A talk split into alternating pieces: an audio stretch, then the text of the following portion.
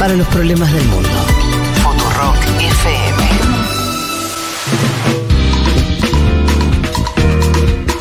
Nos queda irnos al otro lado del mundo. Exacto. Nos vamos, no sé si a Pekín No, o a Shanghái. a- eh, en realidad ninguna de las dos, porque la cumbre fue Ah, en ¿dónde India. fue?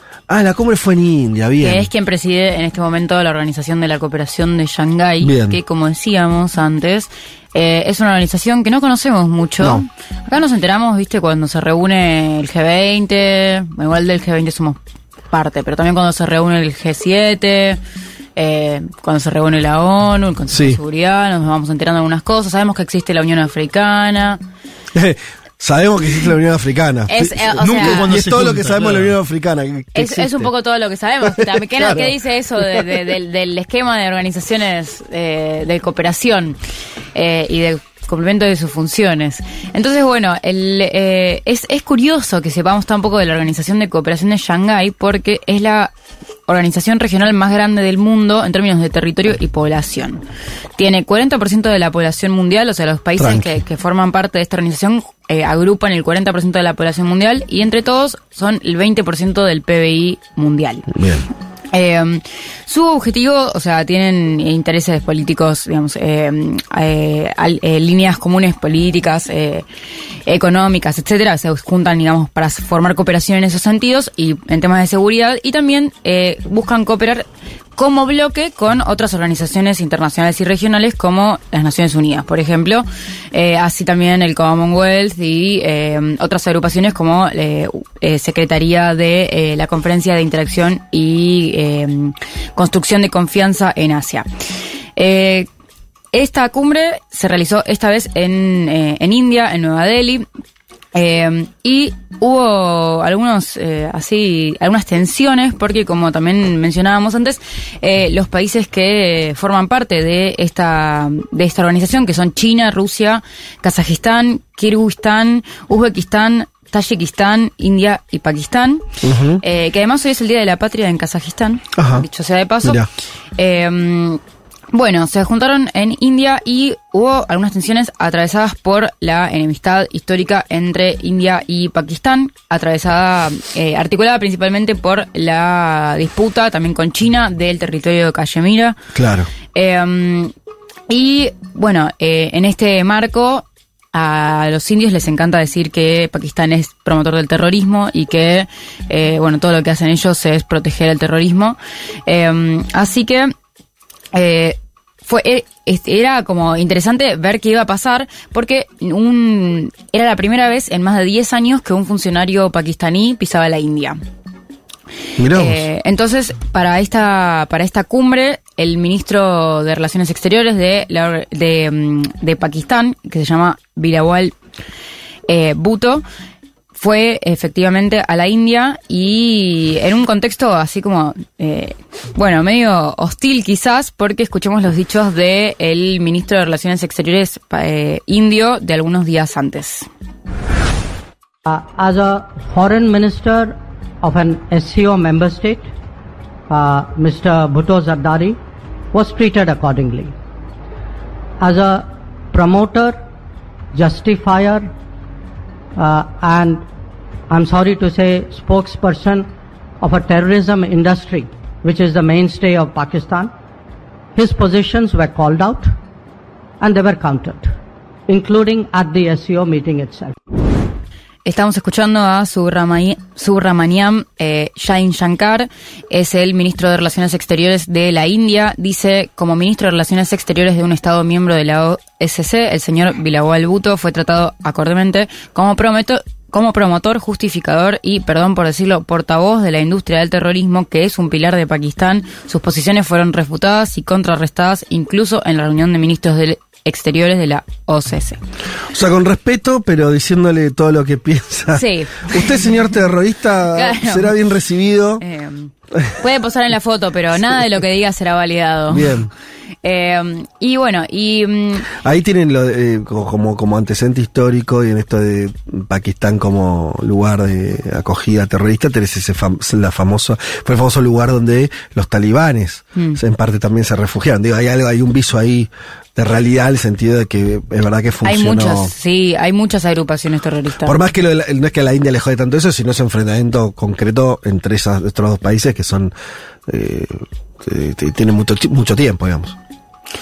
Así es. eh, así que bueno, en la reunión también se eh, discutió la potencial incorporación de Irán y Bielorrusia a la organización. Y eh, bueno, son todas cuestiones que tocan los, eh, lo- los grandes temas de la gobernanza global, Mm. en la seguridad y la paz internacional, y que en esa región especialmente, digamos, requiere especial atención. Acá nos resulta como un poco ajeno a veces porque América Latina es la, la región más pacífica del mundo. Sí. Entonces nosotros no estamos acostumbrados a tener, bueno, eh, conflictos del orden de, de- de las cuestiones armadas. Eh, y, y este, este bloque es fundamental para la gobernanza global, como decíamos recién, y está, bueno, liderado por China y por Rusia. Ajá.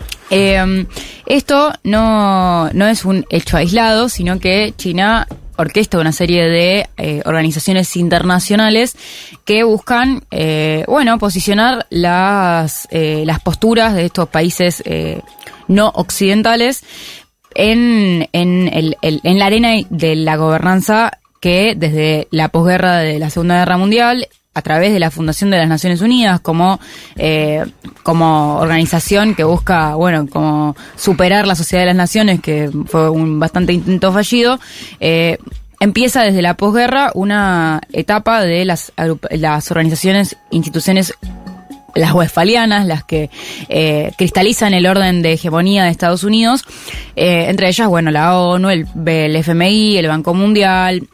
Eh, entonces, en este, en este contexto, China eh, busca crear nuevas instituciones que puedan eh, poner sobre la mesa que, eh, bueno, que están jugando y que están jugando fuerte en, en la arena internacional. Por ahora son organizaciones que igual no se pisan con las existentes, ¿no? Exacto, pero para mí hay algo interesante ahí que es el cambio de narrativa, porque eh, como, como, como hegemón o como ya es un hegemón, pero digamos como, como potencia en ascenso, eh, China tiene una, mm, una posición diferente a la que tuvo Estados Unidos de manera histórica, porque reconoce esta, para empezar reconoce esta disputa por la hegemonía y plantea las relaciones en términos de eh, un mundo multipolar. Eh, que es lo mismo que plantea Rusia cuando reconoce que África está formando, que en África está formándose un polo político que no se puede, digamos, ignorar. Eh, entonces, como que la narrativa es un poco más eh, polite. Eh, Es eh, menos, digamos, menos imperialista que capaz eh, lo, lo que estamos acostumbrados, aun cuando, bueno, en las Naciones Unidas siempre está el, el tono super mega hiper polite, pero que después en los hechos se, se, se ve todo el tiempo refutado. Eh, pero además hay otro punto que es que eh, a China le encanta decir que todas estas agrupaciones y que eh, todas las iniciativas que articulan a través de la nueva ruta de la seda, que son esta serie de proyectos que China despliega sobre el sur global para tejer relaciones bilaterales en las que pueda posicionarse como un socio comercial prioritario a cambio de inversiones en infraestructura, que además las hacen a través de empresas chinas, eh, y la llama Cooperación Sur-Sur. Y lo cual es, eh, bueno, debatible a este punto, digamos, a esta altura del partido, en la medida en la que es China un país del sur global. Ah, bueno, qué interesante eso. Eh, ¿Es China un país? ¿Es, ¿Puede ser la segunda economía mundial Mm. un país del sur global? Porque lo que más, lo que digamos, lo que te- lo que yo tiendo a pensar eh, es que cuando nosotros pensamos en la narrativa del sur global, en el norte global, que son como conceptos que vienen a reemplazar la narrativa de países desarrollados, países Sí. subdesarrollados, eh, es esta cosa de la simetría de poder. Y si nosotros, por ejemplo acá, en la América Latina, China viene a negociar con nosotros nuestros recursos naturales y nosotros no estamos en igualdad de condiciones para decir, no, mira, los términos Ajá. de intercambio te los voy a poner yo y Sí. vos me vas a decir que sí, y- o, o no hay otra opción. Entonces, eh, bueno, esta, esta eh, es, es el juego que hace China es un poco uso y abuso de esta idea de que ellos siguen siendo un país, eh, un pobre país que, que necesita u- o, que, o que busca la cooperación como para hermanarse con sus, eh, digamos, compañeros que también están en situación, en una mala situación. Claro, porque China viene, China en su momento hace muchos años lideró el, los países no alineados, Claro, por ejemplo, era algo, una iniciativa muy... China, de hecho, cuando, esto estoy hablando de, de- de tiempos históricos, cuando rompe con la Unión Soviética, por los años 60, China encara toda una, una lógica, en, en parte la crítica es, ustedes dejaron de ser internacionalistas, se preocupan solamente por lo que le pasa, los califica hasta de imperialistas a la Unión Soviética, en tanto tenía sus propios satélites, Claro. territorios cuando hay un, un gobierno que no hacía lo que le gustaba, los rusos iban con tanques, ¿no? Y los chinos dicen, no, no, nosotros vamos a representar, ¿no? Eh, la China revolucionaria de Mao va a representar a los nuevos movimientos del tercer mundo, Claro. que era un poco el, el concepto de esos, de esos años. Vos lo que decís es, ¿puede China seguir siendo, representando eso mismo, siendo ahora una potencia económica? Exacto. Está bien la pregunta y, está- y yo no tengo clara la respuesta, porque ¿qué es lo que te hace en mantenerte o no en ese club? Eh, ¿Ser una potencia económica? Es, puede ser una definición, quiere decir, vos lo que es, lo que, que yo no tengo muy claro lo del sur global, dónde termina, si ese concepto es más nuestro o no, Ponele igual o no lo pusieron. ponele emergente, No, por eso, pero no importa, para no, No, para no discutir el igual yo te concepto. defiendo- yo te defiendo el Lo del pero lo podemos discutir en otro momento. Por eso, no, digo, no sé hasta qué punto es una categoría, categoría propia o categoría creada, no sé qué, digo, no lo tengo claro, ¿eh? Que, que cómo se armó, pero se entiende, estamos hablando de América Latina, África, Sí. algunos Sudeste países, asiático. algunos países, claro, pero el sudeste asiático y un montón de países mega desarrollados. No entra ninguno ahí. El tema, el tema es cómo es la distribución de la riqueza. Porque si vos tenés, o sea, depende igual. Es verdad que eh, no, digamos, no, no se puede englobar, o sea, de manera tan, o sea, no conozco el detalle de cada país Sí. individualmente. Para ese, voy a hacer esa salvedad. Sí. Eh, pero si vos tenés, o sea, me refiero al sudeste asiático, donde que fue casa de la deslocalización productiva, que después tiene condiciones laborales que son básicamente esclavitud, eh, y, y- y que en realidad, aunque el PBI de ese país sea muy alto, que es lo mismo que pasa capaz en los países árabes a veces, eh, y no son países que están desarrollados en, en los términos en los que nosotros podríamos imaginar, bueno, eh, el, el- el buen vivir, como, el- como capaz de América Latina aporta Sí. ese concepto. Entonces yo creo que ah, ah, como esas, esas, esas son las pautas que articulan qué es el sur global, como Países que sean desiguales, decís, por ejemplo. Claro, como el, el- podríamos buscar definiciones teóricas, obvio, pero me No, parece porque que esto esconde, atravesado ot- por est- esos- esconde otra, esto da para más largo, esconde otra pregunta, que es un poco lo que vos decís, ¿no? China se presenta, eh, eh, la, el, este, la cooperación de Shanghái es solamente una muestra de otros, de- Sí, de otros instrumentos y formas, pero ¿cuál sería el punto para ver si China actúa igual? Es un nuevo Estados Unidos, digamos, ¿no? Un nuevo imperialismo. O actúa de otra manera, que es un poco la, lo- los chinos dicen, no, nosotros no tenemos nada que ver con esa tradición, Claro. no le vamos a imponer condiciones a nadie. Vos bien decís, bueno, pero cuando negocian eh, con un país, este, Cuando viene a negociar el litio con Gerardo Morales. claro, pero hay, y ahí qué? Y bueno, justo Gerardo Morales se los regala con moño el litio, pero. No, claro, pero es que, eh, ¿cuál es el...? O sea, no- Digo que no, no- creo que no está claro, eh, pero habría que empezar a buscar una, porque no es solamente una cuestión de mercado, quiere decir, cuando no, Estados no, Unidos... Es simbólico, cultural también. Sí, o de imposición de políticas, ¿no? Es verdad, yo que diría, es verdad que la potencia china se, incluso se está estudiado eso, reprimarizó los hechos muchos países. Claro. El caso de Brasil, por ejemplo, tiene una industria muy importante. Lo que pasa que que ver si es la causa, quiere decir, si el problema fue China, el problema fue que los propios brasileños nos, no, la propia Bueno, burguesía. seguramente se pueden hacer las dos lecturas paralelamente, o sea, el factor de, de afuera para adentro y de adentro para afuera. Claro, pero el tema es, hay lo que sí es, me parece que está claro que hasta ahora China no impuso, no buscó imponer condiciones políticas eh, en sus Claro, eso- vínculos. claro. No, eso sería. Estoy de ah, acuerdo con eso, sí. Eso marcaría una diferencia importante, porque no hay imperialismo sin imposición.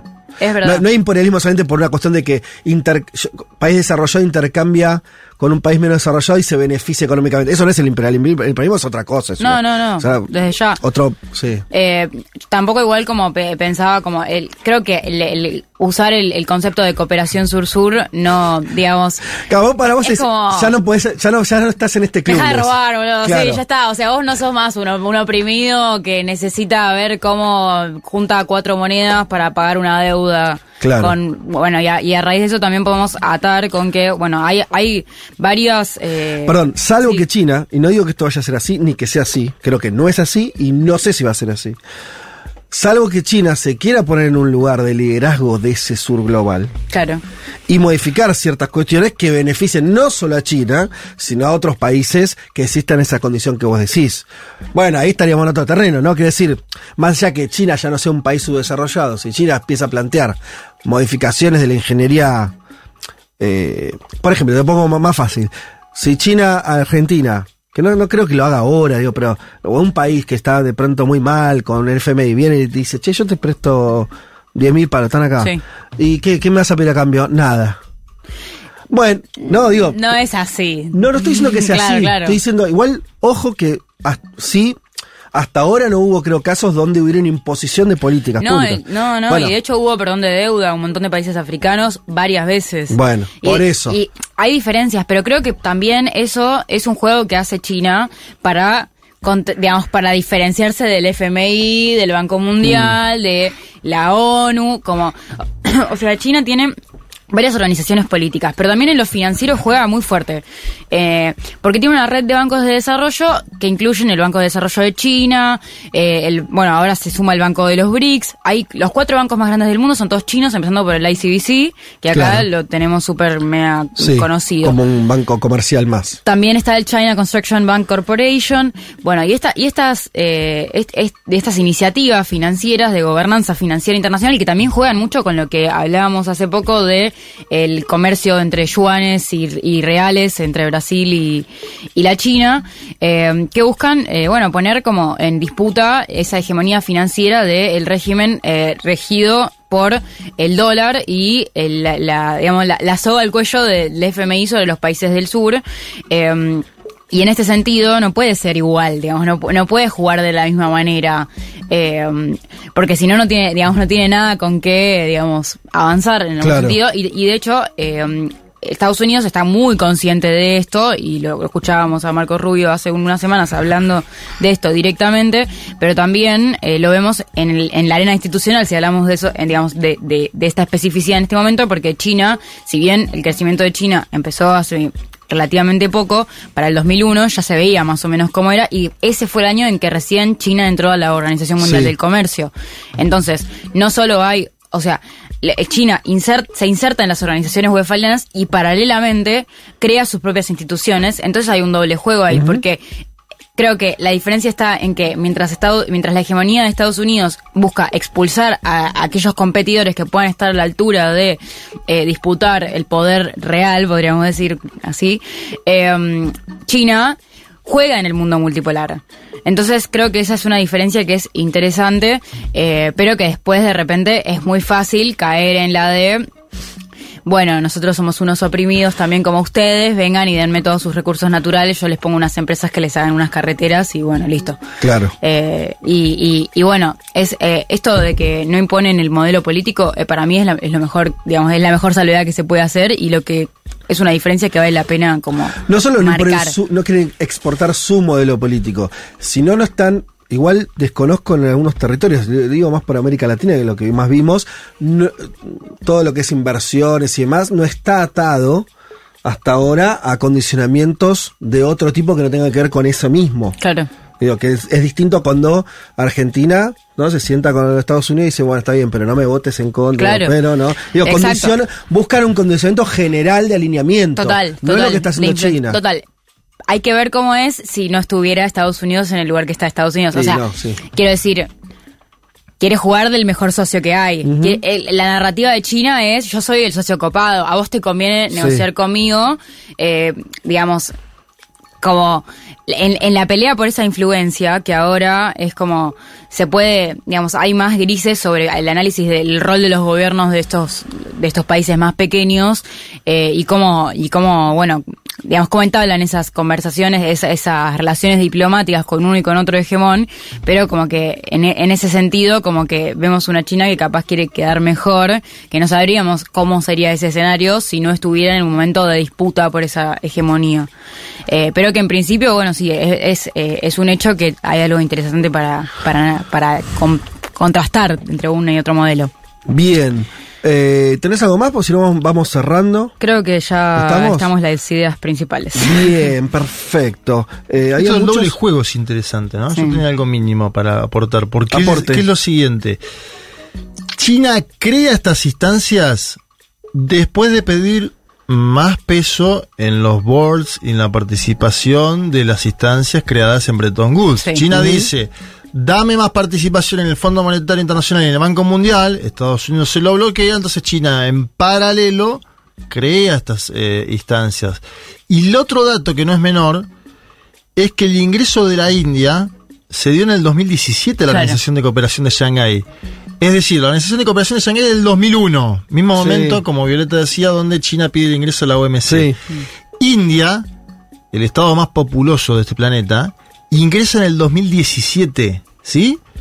Ingresa posteriormente, 2017 estamos hablando hace nada, cinco años. eh, a- a- Irán está pidiendo ahora, como Irán Sí. está pidiendo el ingreso a los BRICS. Hay toda ahí una arquitectura que... No, no, esto no están perdiendo aliados, eso es lo que quiero oír. Claro. Claro. No está perdiendo aliados, está sumando aliados permanentemente. Esa es la narrativa. Bueno, pero no, no, es un dato aparte. Claro, claro, China claro. dice, lo estamos haciendo, Sí. pero aparte es un dato significativo lo porque existe, digamos. Totalmente. No es que es algo inventado y que India no entró. India No, entró no. en el 17. Entonces ahí me...